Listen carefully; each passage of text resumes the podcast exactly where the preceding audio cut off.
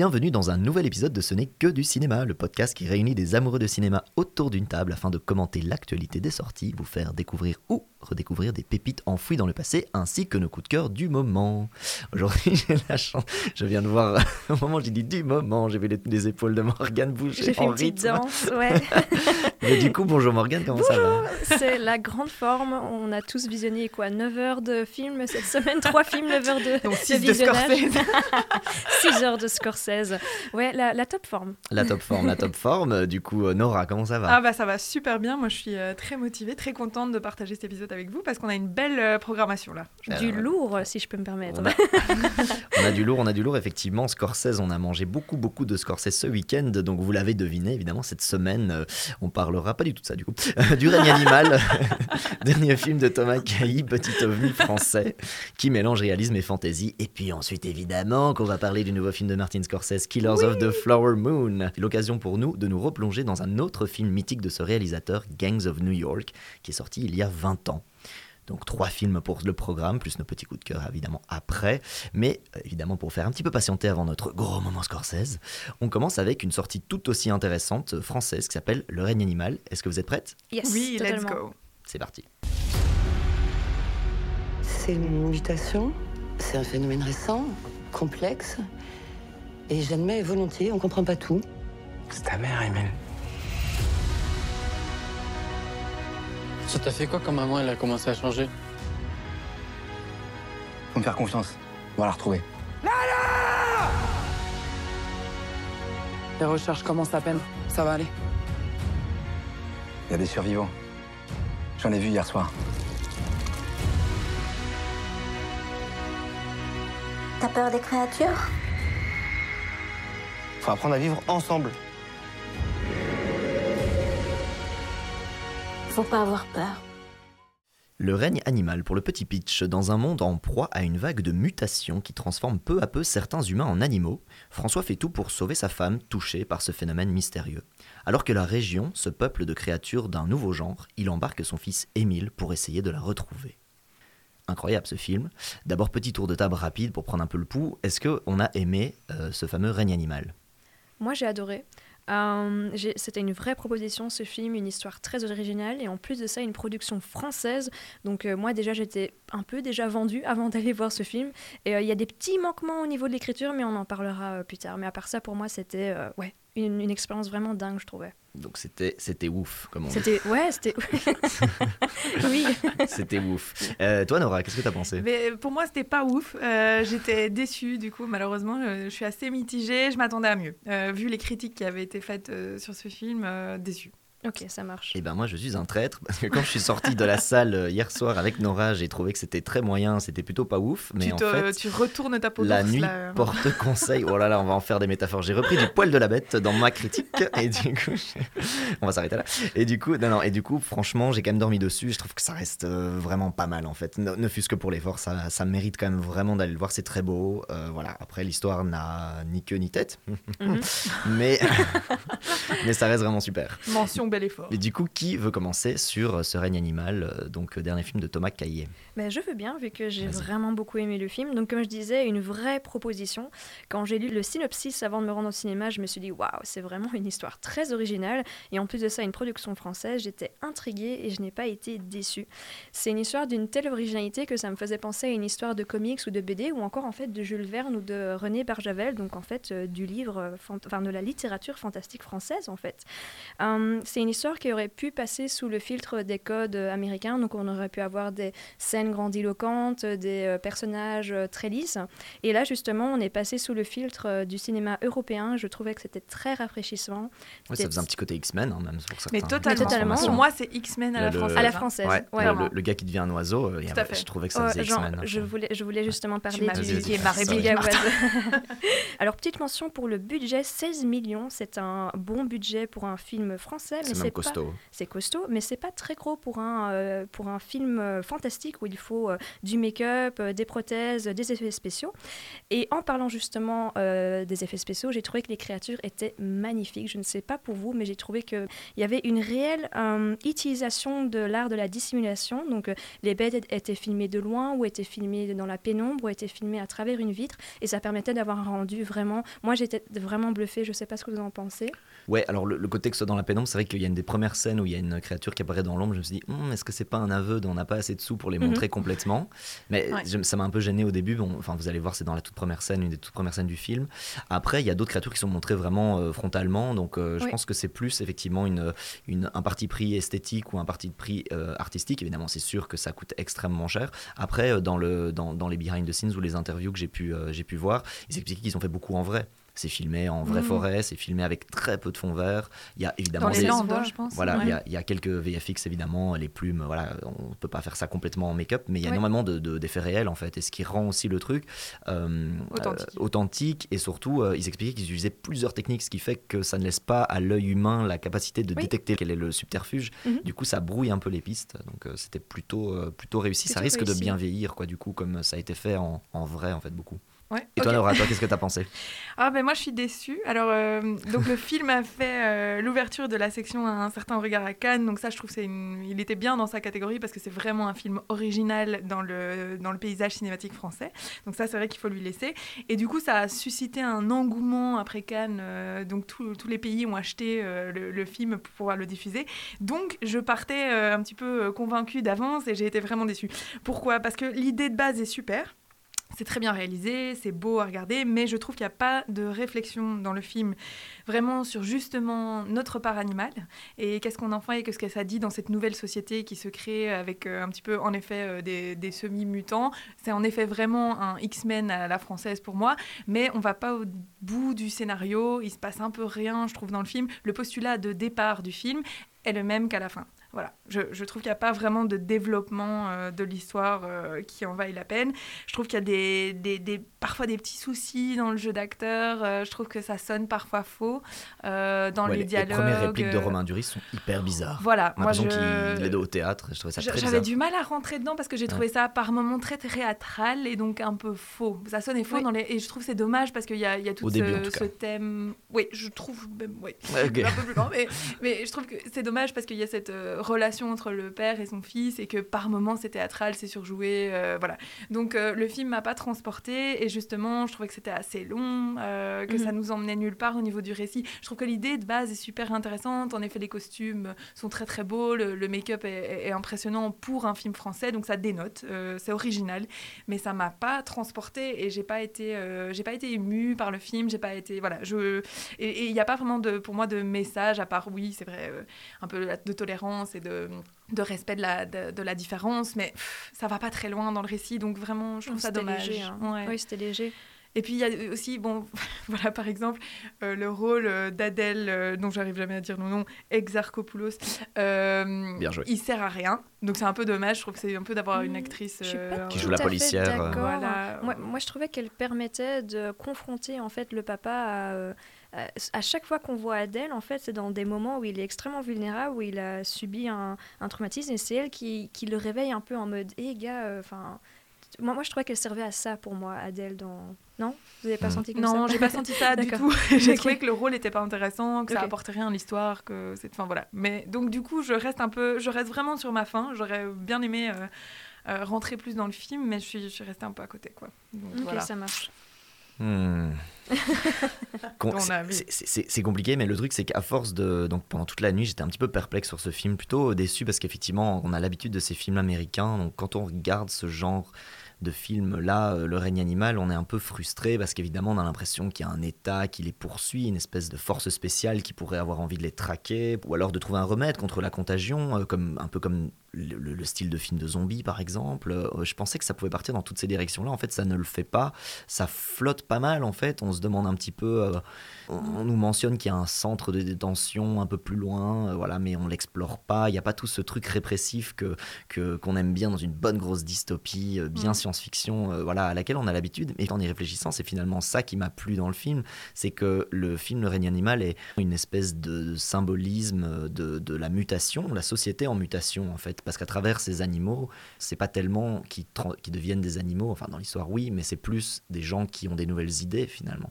Je pense Mm. que c'est ça la métaphore du film, c'est des gens qui changent par leur regard, par leur façon de comprendre, aussi par cette envie de se reconnecter à la nature, de se rendre compte que ça fait euh, des centaines d'années qu'on est en train de, de détruire euh, la, la nature à, à vitesse grand V. Euh, Il y a 80% des, des espèces animales qui ont disparu. Enfin voilà, c'est tous ces enjeux-là. Donc j'ai l'impression que c'est c'est une espèce d'analogie de la mutation. Je pense que c'est simplement un film qui est une un peu, qui est un peu fantastique, fantaisiste. Euh, c'est ça n'essaye pas d'être cohérent. Ça n'est pas Ouais. cohérent. il y a beaucoup trop, il y a beaucoup trop d'humains qui deviennent des, des animaux et ça a l'impression de déranger un peu globalement personne. On a l'impression Oui. que le, le monde est extrêmement zen par rapport à ce qui est en train de se passer. Ça, ça m'a fort euh, étonnée parce que dès le début du film, je me suis dit est-ce qu'ils vont faire un lien avec euh, euh, certaines communautés qui sont euh, en dehors de, de la société, donc peut-être les personnes sans abri, les migrants, etc. Je pense que c'était un choix justement de ne pas faire un lien avec ça parce que ça, pou- ça peut facilement être bancal. Mais en même temps, si tu fais aussi peu de lien avec la réalité, bah, ça paraît en fait un peu nonchalant. Les, les gens, comme tu dis, les, Ouais. les, les- les gens dans ce film ne parlent pas euh, des bêtes et quand ils en parlent, c'est Oh, ben, t'as une créature qui a en- en- de nouveau euh, volé les vivres dans, dans, euh, dans la réserve, c'est un peu chiant. Et, t'es Et ils n'ont même euh, pas peur, alors qu'il y a quand n'ont même pas une peur, tension dans le film. Nous, Alors qu'il y a moi, quand même ça le spectateur Deux, trois bestioles qui sont quand même un peu costaudes. hein, Bah oui, franchement. hein, ouais, espèce ouais. de truc. Mais je trouve justement, moi, donc ce réalisateur, il avait fait euh, donc Thomas Caillet, il avait fait Les Combattants euh, avant avec une très jeune euh, Adèle Haenel, et je trouvais aussi dans ce film un peu ce même problème de récit qui n'était pas super abouti. Donc j'ai un peu retrouvé la même faiblesse, je vais dire. Et ici, je suis d'accord avec toi, il y a sans doute des messages derrière, mais je trouve pas qu'on les sent quand Non. on regarde le film. Effectivement. Je trouve pas que c'est ça que ça nous transmet. Donc euh, voilà. Et, euh, et par contre, dans les défauts, c'est quand même long. Je pense que 2h10, euh, je trouve qu'il y a moins de faire ça en 1h40 et de tout à fait passer son point. Je trouve qu'il y a beaucoup trop de scènes du, du garçon. D'ailleurs, on va, on va en parler, cet acteur Paul Kircher ou Kircher, je sais pas comment il faut le prononcer, mais qui est vraiment une révélation de, de ce film. Ça, c'est vraiment. il- embarque le film à fond. Le, donc, le- Il le- porte l'acteur qui joue film, le ouais. fils Émile, qui, qui, qui subit une, une métamorphose, ça on peut le dire, c'est pas vraiment un, un spoil, ça arrive très tôt dans l'histoire. Et, euh, et cette transformation est suivie vraiment euh, minutieusement à travers le, le, le film et c'est très touchant. Ça, ça- ça fait un peu écho aussi à l'adolescence, aussi dans Oui. son cas à lui, la transformation, le fait que son corps change, euh, qu'il gagne de la force, etc. Euh, moi, j'ai carrément vu, ça, ça va être le moment de, de le dire pour moi, mais j'ai vu vraiment une espèce d'hommage à Clark Kent. Vraiment, c'était Mm. évident, moi qui étais biberonné notamment à la série Smallville, mais qui est vraiment passionné, on a déjà parlé d'émissions d'ici, je, je me tourne vers Morgane qui opine. Mais moi, j'ai pas Mais, la euh, ref. Mais en fait, euh, il y a plusieurs signes qui mettent la puce à l'oreille. Le, le- le fait que ce- un de ses premiers pouvoirs, c'est qu'il va avoir beaucoup plus de force que les autres dans le jeu de la corde, qu'il doit se cacher, il doit cacher ses pouvoirs. Son père veut le protéger. Euh, le fait qu'il y a une course à un moment donné dans un champ de maïs. Le maïs, c'est vraiment la, la corn, le cornfield du Kansas, euh, qui est l'état d'origine et vraiment de la corn belt américaine. Donc le, le maïs, c'est très très lié à Smallville, la ville de Smallville de Clark Kent. Oui. Le fait qu'à un moment donné, il est coincé dans une toilette et on va utiliser une espèce de d'ultrason, mais c'est complètement une kryptonite, c'est l'équivalent d'une kryptonite pour Mm. l'affaiblir et il, a la même, le même acting que Clark quand il est euh, proche d'une kryptonite radioactive pour lui.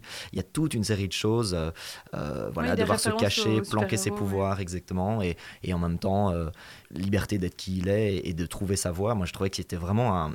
C'est marrant parce que j'ai tapé ça sur Google, a personne n'a fait cette analogie encore aujourd'hui. Pe- Ah, wow. Peut-être que je suis le Ah, premier. peut-être que tu vas lancer. Ouais. Bah alors peut-être que je suis complètement à côté aussi. Ça veut dire que tu vois, le, le réalisateur n'en parle pas, personne ne le détecte. Est-ce qu'il le fait même à travers, euh, peut-être même inconsciemment, parce Oui. que lui aussi a vu tout ça. Il a l'âge d'avoir été tout à fait biberonné aussi à ce genre de, de, de personnage. Donc moi j'ai senti ça et ça m'a trop touché parce que Clark Kent, juste personnage que j'adore moi personnellement. Mais je pense qu'il y a un hommage à ça. Il y a un hommage à la transformation, à trouver qui on est et le fait de, de cacher des super pouvoirs quelque part qui sont finalement être qui tu es en fait être Oui. qui tu es et découvrir qui tu es surtout après l'adolescence c'est des super pouvoirs on a tous finalement des super pouvoirs ceux d'être nous-mêmes en fait et c'est Mhm. pas toujours accepté par les autres Et, et je trouve que lui, c'est vraiment la révélation du film. Mhm. Euh, il est vraiment excellent. Et d'ailleurs, je trouve que son jeu s'améliore euh, euh, au moment de la, de sa, du début de sa mutation. Je trouve que là, il y a vraiment un super bon jeu. il, devient vraiment animal sous nos, sous nos yeux. Et ça n'a rien à voir avec le make-up et tout ça. C'est vraiment Ouais. la performance de l'acteur. qui Donc ça, donc ça c'était, c'est vraiment la révélation du film pour moi. Ok, bah super. Bah alors du coup, euh, est-ce qu'on garde nos positions de départ? Est-ce qu'on encourage nos auditeurs auditrices à voir le film? Malgré tout ce grand écran Je vois. Oui, surtout sur... Moi, je trouve Je oui, vois Nora qui sur- sort l'écran. Moi, je trouve oui, surtout sur grand écran, pour une si belle lumière, une si belle photographie, et pour soutenir euh, le cinéma français, le cinéma français de genre et le cinéma français de genre fantastique.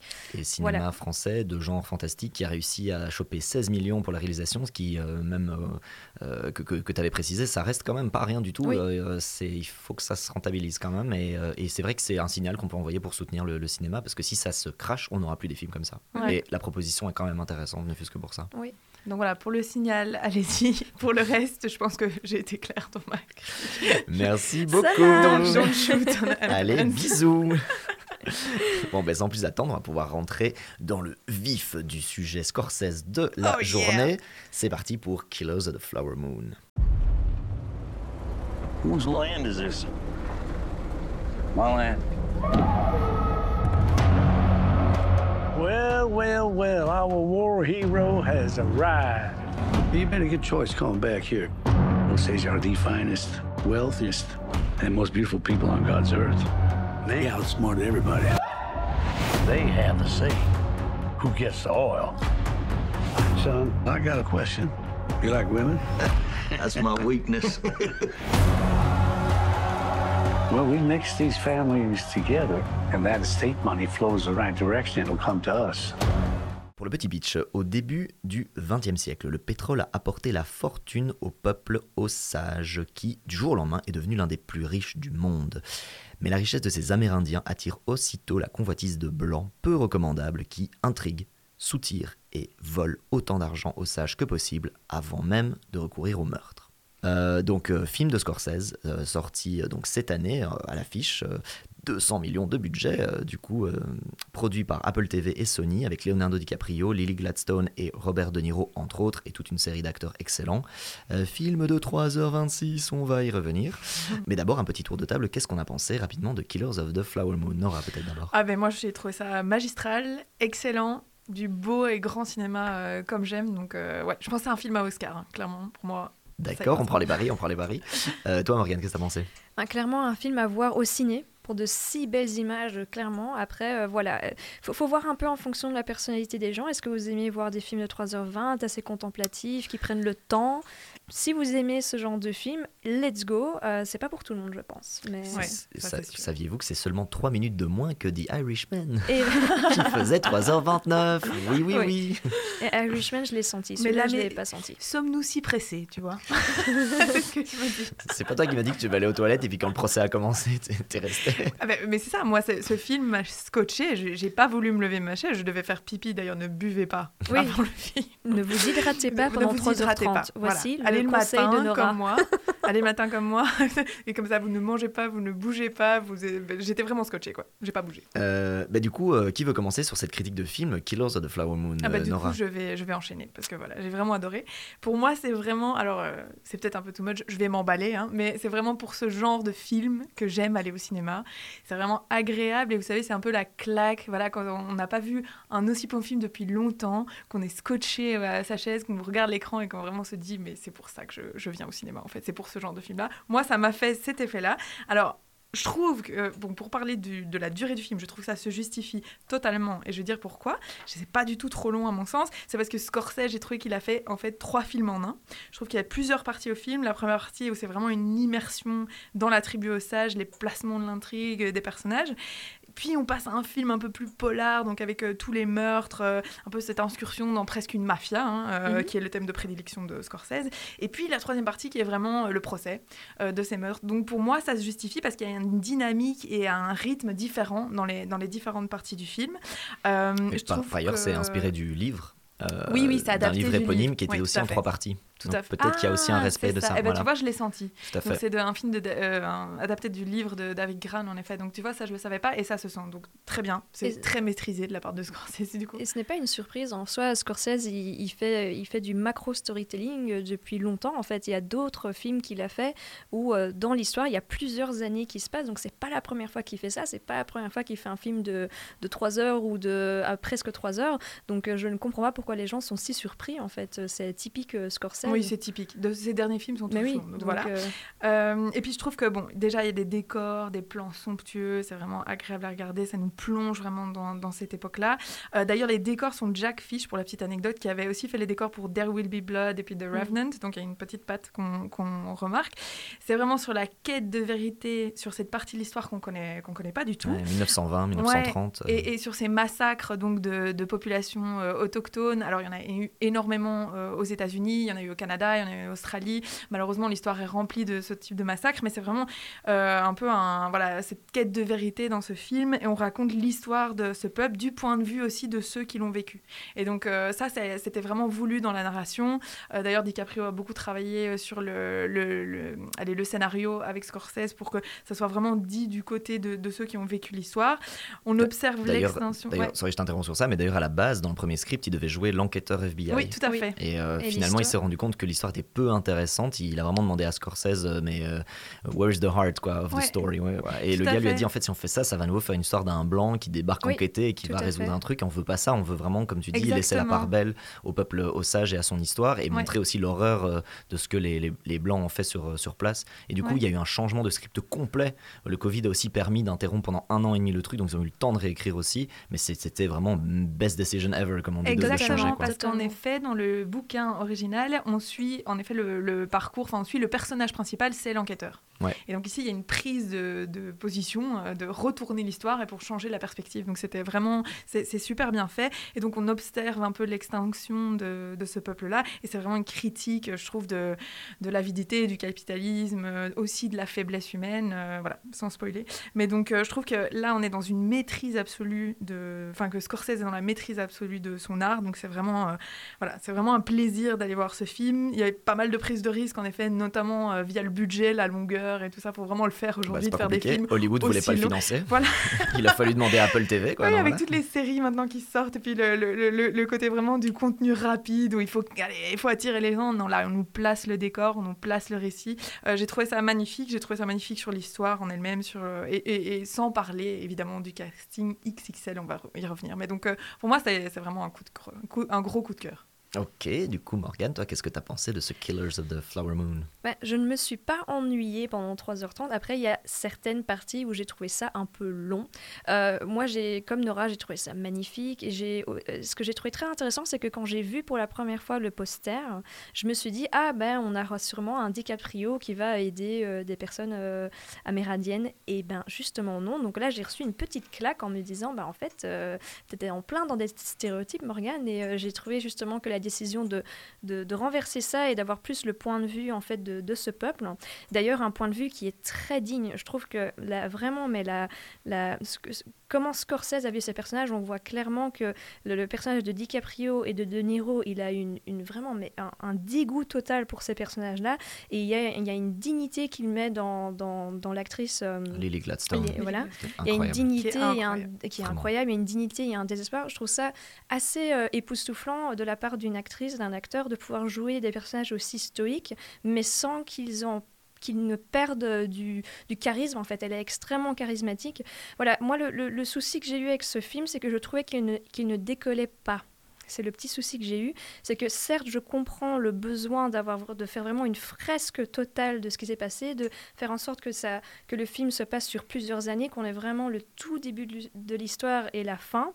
Donc je comprends tout à fait ça, mais c'était tellement en retenue, c'était tellement sobre que par moments j'ai senti que ça manquait de, de punch. En fait, il y avait, comme tu dis, c'est une masterclass de la part de Scorsese, mais j'ai trouvé qu'on était dans un Scorsese très académique en fait. Et donc j'ai senti un peu ce côté très, euh, je fais du Scorsese mais à 2000% et j'ai C'est trouvé une ça. critique qui est revenue, ceci dit, je l'ai lu beaucoup. Voilà, c'est ça, un peu trop académique. Le film décolle pas assez à mon goût. Par contre, j'ai beaucoup aimé le jeu, le jeu d'acteur de, de, de- de Lily, euh, dont j'ai oublié le nom de famille, désolée. Lily, Lily Gladstone. Voilà, et celui de DiCaprio. J'ai adoré voir DiCaprio dans, dans un personnage pas du tout charismatique. Même s'il fait le méchant, même, même s'il fait le, le gentil, entre guillemets, il reste très charismatique dans ses rôles. Et là, mais il est infâme.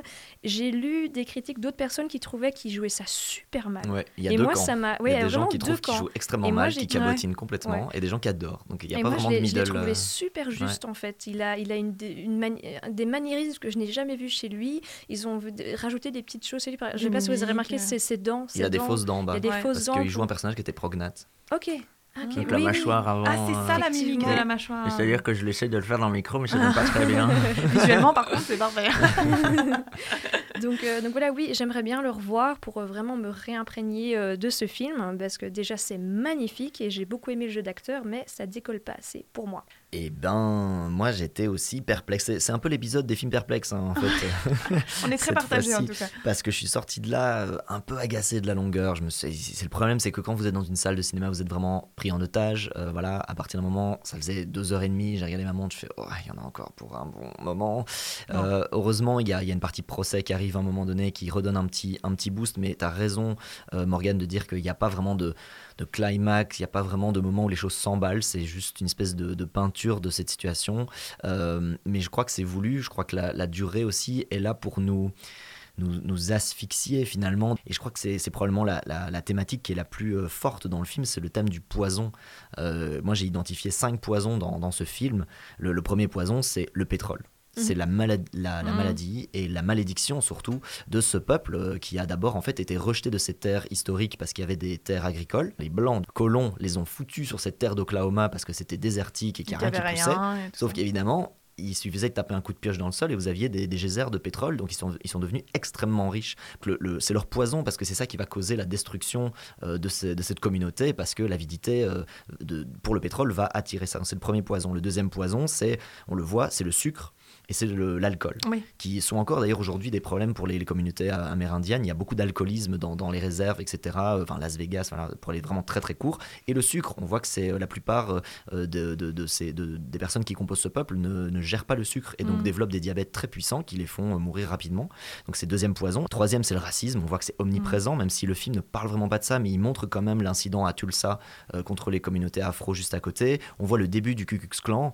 Euh, Ouais. Ils n'ont pas encore les cagoules fermées, mais ils ont déjà les chapeaux pointus et on voit qu'ils s'entendent très bien avec le personnage de Robert De Niro. Donc on voit que c'est les prémices de ce parti, de, ce, de cette secte qui va arriver plus tard. Quatrième poison, c'est bah, l'injection. Vous allez comprendre ce que je veux dire quand, quand je parle d'injection. Et puis le dernier, c'est le mensonge, en fait. C'est omniprésent. euh, euh, et même, même dans le personnage principal, donc euh, DiCaprio, à un moment donné, il y a une question qui va lui être posée. Il est incapable de dire la vérité, même face à, voilà, à sa conscience et, et, à tout ça. Donc c'est c'est vraiment un film sur le poison, sur, le, sur la mort. Moi, je trouve que le film est fort macabre aussi. euh, Mhm. Peut-être aussi parce qu'on est sur un film, euh, certains appellent ça un film crépuscule pour, euh, pour Scorsese, peut-être aussi pour Robert De Niro, qui ont tous les deux plus de 80 ans maintenant. Il y a, il y a un film voilà, de mort et en même temps, c'est un hommage magnifique. C'est c'est un film qui est, j'aime pas cette expression, c'est un film qui est nécessaire. Euh, mais en tout cas, pour parler d'une histoire qu'on ne connaissait pas, enfin, moi, j'ai trouvé ça en fait assez bouleversant. Est-ce qu'il n'y avait pas moyen de le faire en dessous de 3 heures? Peut-être quand même que si, il y avait Oui. peut-être bien moyen de couper une petite demi-heure. Maintenant, bon, tu sais, euh, le jour où Scorsese sera plus parmi nous, on sera là en train de dire chaque minute, encore plus, Martin, donne-nous plus. D'ailleurs, excellent prénom. Euh, donne-nous plus, Martin. Tu vois, non, mais vraiment. Donc finalement, voilà, c'était quand même super, mais c'est vrai que, voilà, soyez prêts. euh, soyez, bah, de toute façon, vous savez si vous allez voir un Scorsese que Ouais. c'était pas pour, euh, Faut- voilà, c'est pas pour manger des Moi, moi, je trouve que ça passe sans problème, mais voilà, c'est mon avis. Mais en effet, je trouve que sur le casting, euh, moi, j'ai beaucoup aimé DiCaprio de le voir dans un rôle si différent. Oui. Euh, voilà, de tout ce qu'il a fait avant, donc on le redécouvre en fait, on le découvre même dans ce, dans ce rôle-là. On est surpris, donc ça, c'est gai d'être surprise. Est-ce que tu fais partie des gens qui trouvent qu'il jouait bien ou pas Moi je, trouve, moi, je trouve qu'il jouait bien. Il Parce que même pour toi. physiquement, Mm. même Ouais. physiquement, il était plié, il était pas beau, il a parce qu'il a un truc au trip, il hein, a- et il Ouais. revient de la Première Guerre mondiale, il a pris Ouais, une balle donc- dans donc les, même dans les tripes. physiquement, tu le vois, je sais pas, il y a Mm. une sorte de lourdeur sur ce personnage qui a les épaules basses et enfin voilà. Donc, euh, Aucune donc- allure. donc il est en lady pour le rôle aussi. Mais Euh, aussi ces, moments d'absence, parce que c'est quelqu'un de particulièrement pas éduqué. Et donc, euh, souvent, je trouve qu'il a des. débile. Oui, il, a des, il a des moments vraiment d'absence où tu es là, ouais, ok, il est Mais vraiment. c'est pas vraiment. Moi, je vois pas ça comme un manque d'éducation. Enfin, si, il y a le manque d'éducation, mais c'est plutôt aussi sur un peu la. fa- ça- il- C'est un personnage très très faible Oui. au final et, et un peu euh, naïf, béné, quoi. Tu vois. euh, Oui, donc, complètement. donc, euh, mais je, trou- je trouve qu'il est très bon. Et Robert De Niro, moi, j'avais peur et je trouve qu'il est très sobre, justement, Mhm. dans- euh, comparé à d'autres rôles qu'il a eu avant. Parce que c'est quand même, je l'avais noté, c'est quand même la neuvième collaboration entre Robert De Niro et Scorsese, cinquième entre DiCaprio et Scorsese. Donc, il a vraiment pris ses acteurs fétiches. Mhm. Et comme tu l'as dit, grosse révélation aussi du film, qui est euh, Lily Gladstone, qui est hyper classe, qui arrive à transmettre des émotions par les yeux, enfin, par, par son regard est d'une intensité dingue. Donc, euh, vraiment, le trio, là, fonctionne super bien. Euh, mais donc, en effet, je, je- je suis d'accord avec toi aussi. Tout ce qui est. Le film est sur aussi le, le mensonge parce que. On sait dès le postulat, vous le verrez dans la bande-annonce, enfin c'est dit, on sait qu'il y a des meurtres et c'est ça l'histoire, mais l'histoire n'est s'appelle pas. Killers, donc, euh. Oui, voilà. L'histoire n'est pas de découvrir qui a fait ces meurtres, vu qu'on le sait très très vite. C'est plutôt de comment ça va se passer, comment c'est amené, et tout la- le, le côté sournois de, de, voilà, de, de comment ces meurtres, ces meurtres sont perpétrés. Le saviez-vous euh, Petite anecdote, le FBI n'existe pas encore à ce moment-là, mais Oui. l'enquête euh, menée par le- l'enquêteur qui débarque, qui à la base devait être joué par DiCaprio, mais après le- la réécriture du script est joué par euh, Jesse Plemons. Ouais. Donc on est en 1935 vraiment où le, le- le FOI, donc le Federal Office of Insti- Investi- Inve- In- Investigation. Federal Office of Investigation deviendra le FBI. Mais donc c'est une des enquêtes historiques qui a vraiment amené à la création du FBI. C'était une des Ah. premières fois où l'État fédéral détachait quelqu'un euh, dans une région reculée des États-Unis à ce moment-là pour enquêter euh, au nom des États-Unis euh, unis du coup. D'ailleurs, ça, ça se voit que le personnage de DiCaprio n'a pas du tout compris l'ampleur, parce qu'il lui dit plusieurs fois qu'il est un agent fédéral, et DiCaprio dit à De Niro, il y a un espèce de enquêteur privé qui est venu me parler, donc il ne comprend pas Ah oui. l'ampleur de ce qui est À en train l'époque, de on ne se sait pas ce passer. que ça veut dire le FBI. Non, hein. voilà, c'est ça. Donc il, il comprend pas que c'est fédéral là, donc c'est très très grave ce qui est en train de se Mhm. passer. Exactement. On comprend pas grand-chose. Et ça a été. euh, non, il comprend pas grand-chose. Mais non. ça a été euh, très important. D'ailleurs, euh, la situation, le- la communauté était tellement empoisonnée qu'en fait, euh, tous les Blancs se, se tenaient entre eux, quoi. Je veux dire, c'est-à-dire que tout le monde protégeait euh, euh, William Hale, qui avait vraiment, euh, qui avait payé tout le monde. C'est-à-dire qu'en fait, toutes les infos arrivaient instantanément, et donc euh, les gens disparaissaient pour un oui pour un non. Même dans euh, les Blancs qui voulaient comme, témoigner sur ce qui se passait. Oui, j'ai vu quelque chose. Oui, je pense que c'est horrible ce qui se passe, etc. Et ils étaient tous. euh, C'est soit ils c'est de dans. mafia. Ah, Finalement, c'était il revient mafia. à son il revient thème. à ces films euh, de et. Robert De Niro, au final, c'est un mafieux. Jusqu'au bout des temps, jusqu'à la nuit des temps, ce Ouais, sera un c'est mafieux. son rôle, euh, voilà. Et- exactement. Et donc le truc, c'est qu'il a vraiment fallu l'arrivée de, de quelqu'un déjà qui avait envie de, de, de vraiment dé- déterrer la vérité, qui soit au-dessus de tout soupçon, mais qui vienne du niveau fédéral justement, Euh, parce qu'on le voit dans le film, même les médecins sont de mèche, tout le monde est de mèche dans cette communauté, on s'en rend pas compte, mais c'est insidieux, tout le monde est de mèche, et c'est vraiment horrible, c'est systémique, c'est une espèce d'écrasement systémique et de, de- de suppression systémique des ossages. C'est waouh, c'est Mhm. fort, c'est très très fort. très. On en ressort, euh, enfin moi j'en j'en suis sortie bouleversée. Bon, mais en tout cas, tout on, vous recommande, euh, Morgane. Non, je le recommande tout à fait et je pense que je vais le revoir, euh, je l'ai déjà dit, mais pour de nouveau me, réimpré- me réimprégner ce film. Mais c'est juste que voilà, je, je trouve ça juste légèrement un peu trop sobre. J'aurais voulu euh, à un moment vraiment euh, que, que ça décolle et que je ressente vraiment de la fougue en fait. Je, je trouvais que c'était un peu trop, ouais, un, un- un peu trop en, en retenue. C'est un petit peu trop osage. Ouais. Mais du coup, euh, quand il y en a plus, il y en a encore parce que j'ai lu que Scorsese travaillait avec DiCaprio sur le prochain, qui sera aussi une adaptation d'un livre de David Gran. Donc voilà. Voilà, 80 Il y en ans, a c'est juste un chiffre, on s'en bon, fiche. Mais oui, euh, lui vit est là. pleinement jusqu'à la fin, jusqu'à la, fin. Je fais des films. Il mourra derrière sa caméra. Mais clairement, et c'est beau ça, non? Et ça, c'est beau. C'est très Non, beau. C'est très beau. oui. Bon, sur cette petite note macabre, on va passer du coup à un autre film de Scorsese qui fête ses 20 ans, Gangs of New York. With this knife that struck him down, let me put to rest my father's ghost. Who are you? You're the priest's son, aren't you? His name's Amsterdam. Amsterdam. I'm New York. Everything you see belongs to me. The newsboys and quick thieves and blind tigers here in paradise. Everybody owes, everybody pays. What do you think you're doing? I'm dancing. So why aren't you dancing with him? I'm not in love with him. There's more of us coming off these ships every day. 15,000 Irish a week. Get all of us together and we ain't got a gang. We got an army. Gangs of New York. Nous sommes en 1846. New York est le théâtre d'une guerre de gangs entre émigrants irlandais d'un côté, menés par le priest Vallon, et les Native Americans de l'autre, menés par le sanguinaire Bill Poole. Ce dernier met en déroute les Dead Rabbits en assassinant leur chef et prend le contrôle exclusif des rues de New York. 17 ans plus tard, le gang de Bill Poole règne toujours en maître sur New York, mais Amsterdam Vallon s'apprête à venger la mort de son père. Petite confession, je l'avais jamais vu. Ah. Ça faisait partie des films que je n'avais pas vus, alors que c'est cultissime, je ne sais pas pourquoi. Pourtant, c'est largement dans les années où j'étais tout à fait. euh, J'avais 15 ans, tu vois, il n'y a pas de raison de ne pas aller au cinéma voir ça. Mais il est moins connu Il est que moins les connu, autres ouais. de Scorsese Moi, je connaissais bien le titre, j'avais complètement que ce truc existait, mais par contre, je sais pas, j'ai toujours. euh, voilà, c'est pas chaud, quoi, je ne sais pas Mhm. pourquoi. Et ben, quelle erreur quelle erreur, parce que moi je trouve ça hein. absolument incroyable. Vraiment, j'ai adoré. Et vous, euh, quelle est votre histoire avec ce film? Vous l'avez vu quand? Qu'est-ce que ça quoi? Moi, je l'ai vu il y a des années aussi, je sais pas te dire quand, mais euh, j'avais déjà beaucoup aimé à l'époque, mais j'étais beaucoup plus jeune, donc je crois que c'est un film qui m'avait quand même vraiment impressionné parce qu'il y a des scènes assez violentes et puis il est très impressionnant. Plus le personnage de Daniel Day-Lewis, voilà, Mhm. Ouais. il fait peur, clairement, ça fait froid dans le dos. Donc, euh, mais j'avais beaucoup aimé déjà à l'époque, je l'ai revu là et c'est vraiment, oui, c'est un très très bon film à regarder. Disponible sur Netflix d'ailleurs, si Ouais. vous voulez rattraper.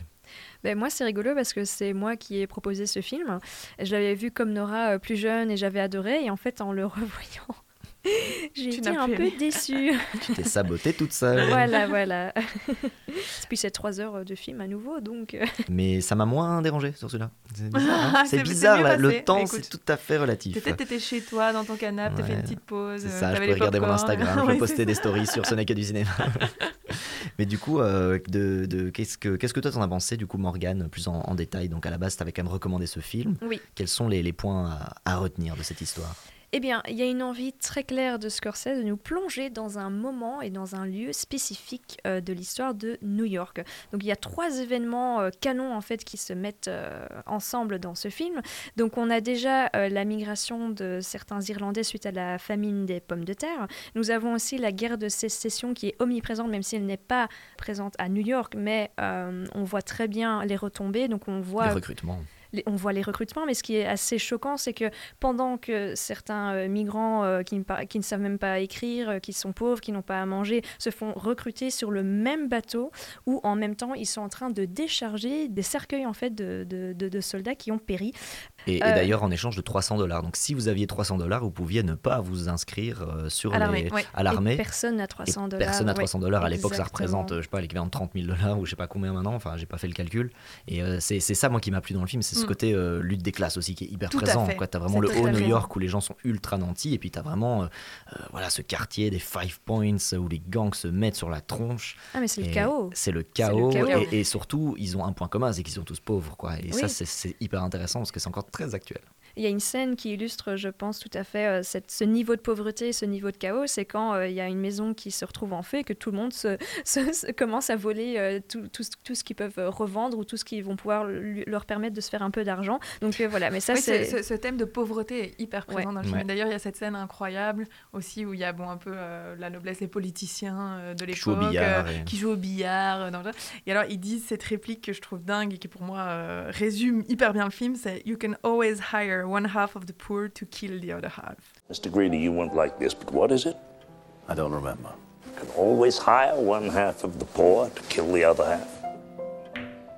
Tout est là Tout du est film, là. dans cette réplique. Pour moi, ça explique le film. Enfin voilà, je te laisse continuer, mais vraiment, je trouve que ça. Totalement. Mais donc trois, trois événements, donc euh, la migration des Irlandais suite à la famine de pommes de terre, la guerre de sécession, et euh, le troisième événement canon très important, c'est la libération des personnes afro-américaines. Donc elles sont en- effectivement libres dans le nord de l'Amérique, mais elles sont, elles, ne- elles sont toujours esclaves dans le sud, et c'est pour ça qu'il y a toujours euh, la bataille qui fait rage. Donc oui, elles sont libres dans le nord de l'Amérique, mais elles sont néanmoins fortement victimes de violences, et ça se voit, euh, c'est aussi montré dans le film. Donc voilà, je trouve que Scorsese en fait a un peu trop mis le focus euh, sur euh, une période de l'histoire de New York qu'il a voulu nous montrer, et en fait il a voulu ajouter des bouts de fiction dedans qui pour moi ne fonctionnent pas. Voilà, c'est c'est juste mon avis. Mm. Je trouve que Trop euh, chargé. C'est trop chargé, je trouve qu'il y a beaucoup trop de personnages. En plus, c'est des personnages qui ont un, fo- un fort caractère tous, qui ont aussi euh, des accents très colorés. D'ailleurs, des accents que tous les acteurs ne gardent pas, euh, ne sont De pas tous... co-. Non, Ah. il n'y a pas toujours de la cohérence. DiCaprio, euh, c'est un peu dans tous les sens, et Cameron Diaz, Oui, la Cameron même Diaz, chose. C'est compliqué. Voilà. C'est compliqué. Quand on essaie de faire l'accent britannique, euh, irlandais. Bah, ça, ça Ça vient, passe ça, part, et euh, voilà, c'est... c'est- Ouais. pas- c'est pas constant. Donc voilà, c'est ça le souci que j'ai avec le film, c'est que voilà, je trouve que ça manquait un peu au niveau de, de l'histoire. Je trouve que le personnage de DiCaprio est complètement unidimensionnel. Là, son seul fuel, en fait, c'est sa revanche. Alors que je pense que ce qu'il ce qu'il voulait faire, c'était le mettre en, op- en opposition avec le personnage de Daniel Day-Lewis. Donc Daniel Day-Lewis, c'est une personne qui est née à New York, mais qui est Le boucher. le boucher de Butcher, mais qui est d'origine irlandaise et qui en fait euh, s'est euh, s'est reconstruit donc à New York et a créé une nouvelle identité. Et il représente en fait cette communauté euh, euh, de migrants de deuxième, troisième génération, je ne sais pas. euh, mais ils représentent cette communauté de personnes qui ont voulu se reconstruire et qui ont euh, recréé une, une identité complètement neuve à New York et qui se sentent complètement en danger par rapport à ces nouveaux migrants qui arrivent. Et en fait, pour nous, d'un point de vue externe, on se dit, mais ça n'a aucun sens. Ces gens ont aussi immigré. En tout cas, leurs parents, leurs grands-parents ont aussi immigré. mais pour eux, fait. ça fait totalement sens parce qu'ils ont enfin une terre où ils ont construit quelque chose. Et le danger, c'est les nouveaux migrants. Mais je Ouais. trouve que DiCaprio ne fait pas assez bien l'opposition avec ça. On l'utilise en figure de proue pour, euh, pour, euh, bah, pour euh, le, le- le groupe euh, d'opposition rebelle. Mais je trouve que pendant tout le film, il n'est pas du tout politisé. Et puis à la fin du film, en un coup, il se retrouve représentant de, de ce groupe. J'ai pas trop compris. Voilà. Pas trop trop d'accord, mais Ah, j'ai donné la parole à Nora. non, je suis pas Dès la d'accord non première scène, plus. il est politisé. C'est sur fond de guerre de religion aussi, entre protestants et catholiques. Euh, Dès Ouais, le ça. début, il y a son, Il y a- son- il y a plusieurs son histoires dans père lui, ouais. lui, lui donne voilà, La lame de la rasoir. lame de rasoir, on n'essuie pas le sang de la lame. Il, y a les- il, y a- il lui donne le médaillon de Saint Michel, l'arch- l'archange Michel. Enfin voilà, il y, a- il y a tout ça quoi. Donc, Ouais, ouais. euh, Et il y a plein d'histoires dans l'histoire parce que c'est vrai qu'il y a une- euh, déjà enfin c'est d'abord peut-être une grosse histoire de une toute bonne histoire de vengeance en fait. Euh, donc donc ça c'est vraiment la- la- un peu la- le fil rouge du film. Mais après on a en effet un fond de guerre civile, euh, voilà toute la question de l'immigration, toute la question de l'esclavage où tu te rends compte aussi la- les différentes préoccupations finalement de, de différentes classes sociales puisque euh, toute une partie euh, des pauvres euh, ne, ne s'en foutent en fait de- des questions d'esclavage, etc. Ça la concerne pas du tout. Donc il y a, y a aussi ce volet-là qui est très intéressant. Sur DiCaprio et son rôle, je suis pas d'accord. Je trouve que c'est un rôle hyper intéressant et j'ai beaucoup aimé ce conflit qu'il a entre son désir de vengeance, mais à la fois c'est quelqu'un qui c'est un personnage qui a perdu son père très jeune, qui retrouve cette figure paternelle chez Daniel Day-Lewis, Chez son ennemi, chez son fait. personnage, chez son ennemi. Et donc y a on sent toute cette tension entre c'est presque parce qu'il a parti, enfin il suit euh, le personnage de de- du, du boucher, de, interprété par Daniel Day-Lewis, et il y a vraiment un attachement. Tu vois qu'il y a un attachement et un lien qui se crée, et donc c'est un peu cette euh, voilà cette euh, ce questionnement donc entre son désir de vengeance et ce, ce qu'il a promis, il s'est promis de faire, avec finalement les liens qu'il recrée au fur et à mesure de sa vie. Donc donc moi j'ai bien aimé ce personnage, j'ai bien j'ai bien aimé les questions qui, qui le traversent. On a des scènes de bataille absolument incroyables Ouais. Dans le film. D'ailleurs, la première bataille, c'est une- avec une musique de Peter Gabriel, ce Signal to Noise, qui est Mhm. incroyable. Cette scène, vraiment, je trouve que le, choix de la musique et les, et les prises de vue, dans, justement, avec dans les pas décors. euh. Et alors, je trouve que c'est. Moi, justement, je trouve que dans le montage, c'est bien foutu. Et alors, c'est tourné aussi par moments comme un western.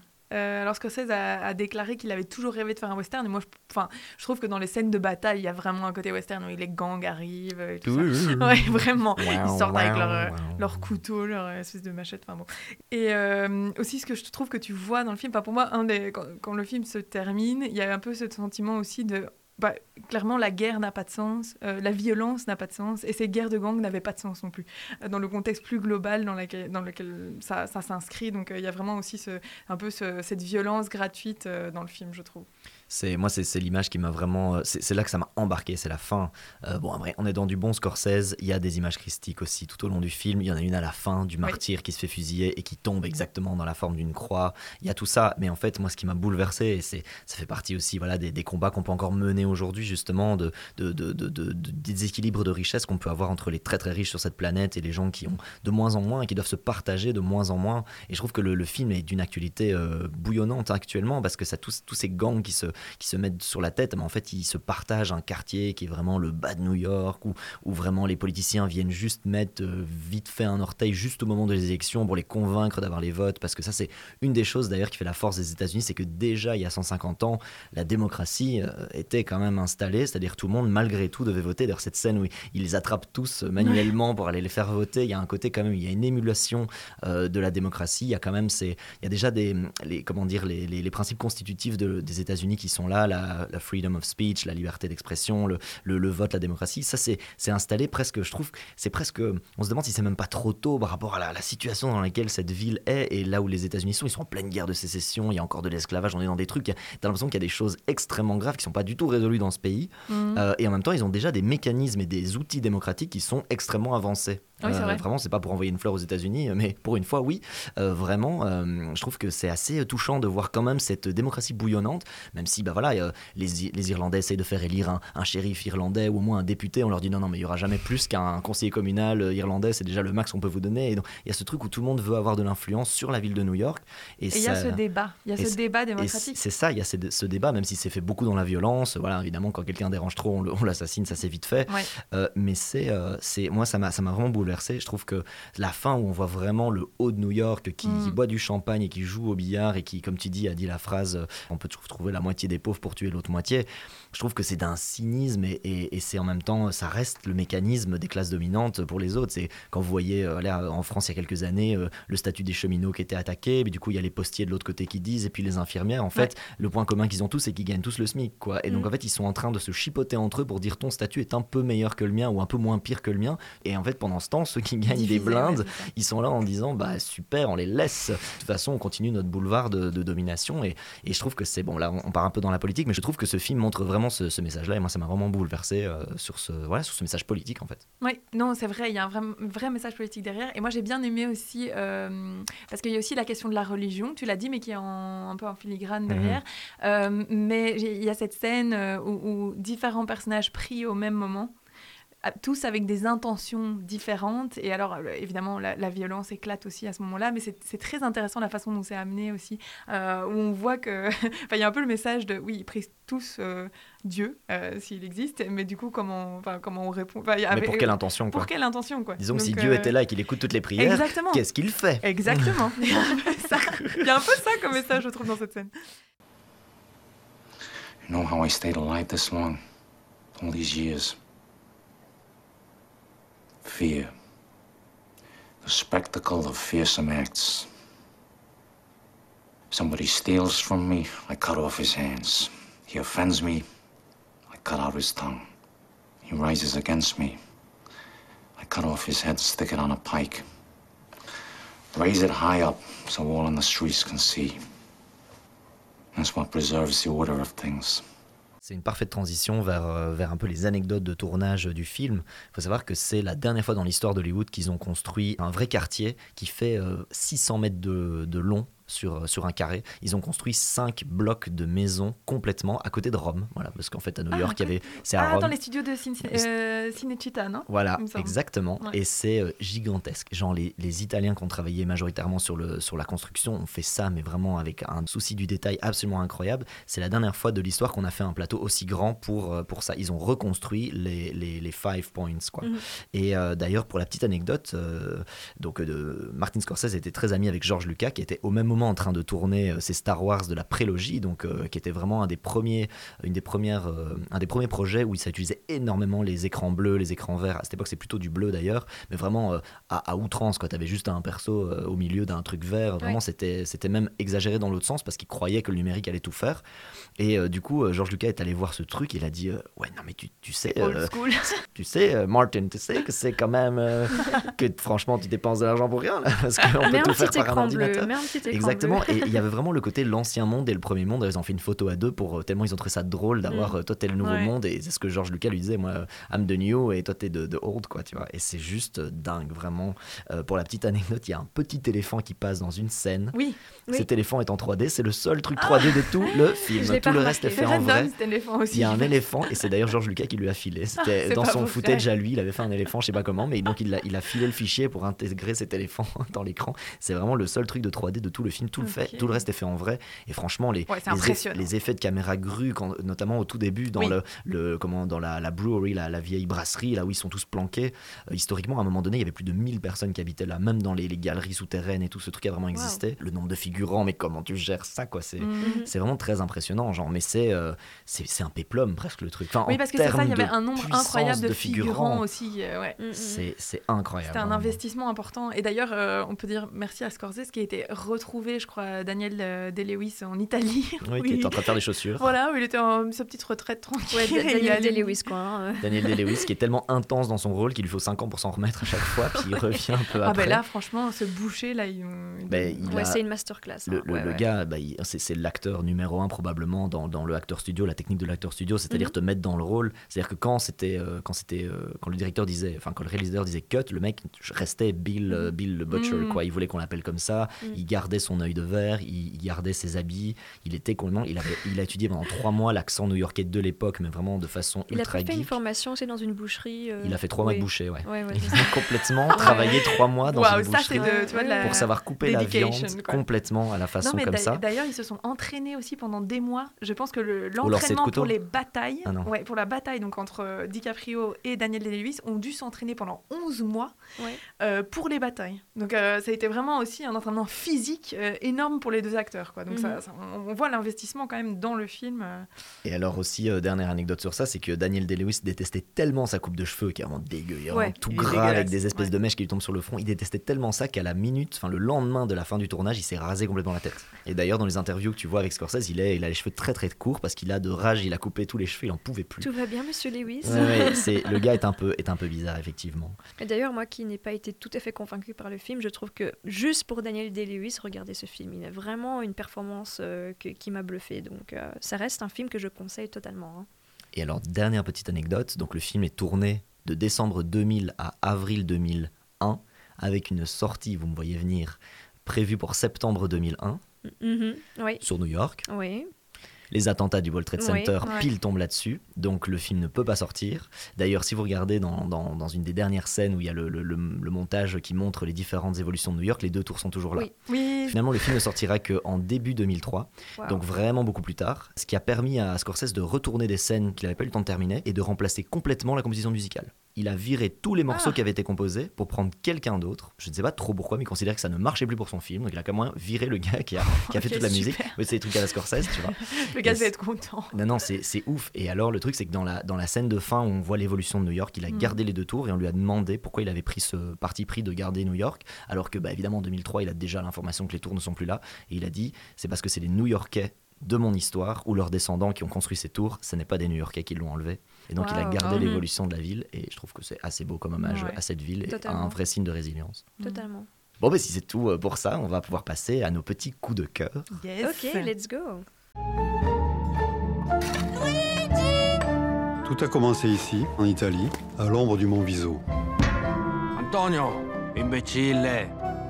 C'est dans une de ces maisons que mon grand-père et ma grand-mère ont habité. Alors, nos coups de cœur de la semaine. Qui veut commencer sur les petits coups de cœur rapides qu'on a vus?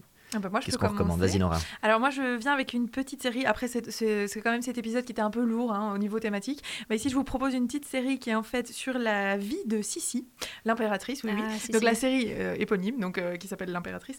Euh, Sur en fait, Netflix, on c'est ça? Oui, c'est sur Netflix et on se c'est une mini-série. Donc euh, il n'y a pas beaucoup d'épisodes, c'est 45 minutes par épisode. Euh, et on se concentre vraiment sur la période qui a suivi la rencontre entre donc euh, Sissi et euh, François Joseph, donc l'empereur à l'époque. Et c'est une, c'est une série qui revisite un petit peu l'histoire de Sissi de manière assez féministe. L'actrice principale est incroyable, Devrim Lingnow. C'est une série allemande, donc euh, c'est très chouette de la regarder euh, en allemand euh, sous-titré parce que je trouve que ça donne un côté très authentique. Les acteurs sont excellents et ça vraiment c'est une histoire parce que Sissi à la base c'était pas non plus le truc qui allait m'emballer pour la soirée, mais la série est très bonne. On suit leur histoire d'amour et le, côté vraiment rebelle de Sissi et c'est très agréable à regarder. Donc je vous conseille pour un truc un peu plus léger. Il y a quand même des scènes assez, assez dures parce que c'est vraiment la rébellion contre l'institution de la monarchie qui est très très lourde. Donc voilà. Eh ben super, en tout cas dites-nous si vous êtes plutôt team non non ou team sissi.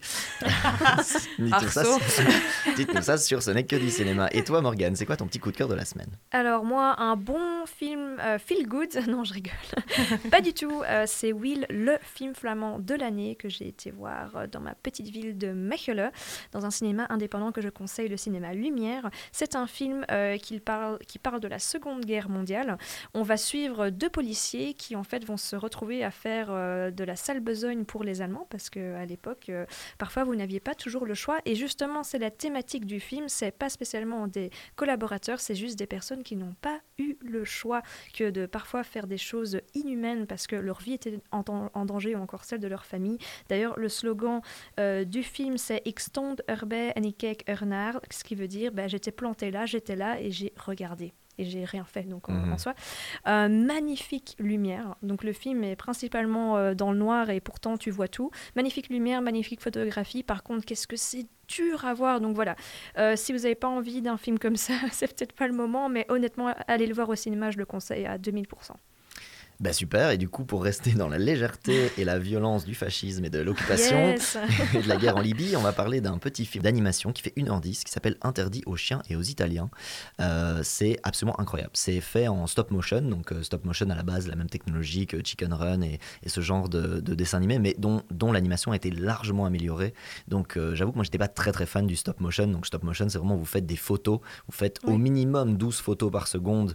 Euh, si vous êtes vraiment très courageux, vous en faites 24 pour avoir l'illusion du mouvement total. Mais c'est-à-dire qu'entre chaque photo, vous levez un tout petit peu le bras Mhm. ou vous bougez un tout petit peu l'œil euh, pour que ça donne le sens de- de- du mouvement. C'est un travail de titan. Ouais. Euh, par jour, vous faites deux secondes globalement de boulot. Enfin, C'est juste T'étais incroyable. pas fan de Wallace et Gromit? J'étais pas très fan Ah de oui, Wallace et De Gromit, l'île aux ça. chiens Ouais, non, Anderson, pas non trop, pas trop. Non, c'est bizarre parce que justement, c'est pas une technologie qui me, elle me sort du film. J'ai du mal à, À à, avoir le, ouais, c'est ça, le, le- comment dire, la suspension d'incrédulité quand je vois ça. Je me dis, genre, Ah, bah alors, je sais pas, fait du dessin, je sais pas. C'est une technologie qui me Ouais, plaît pas.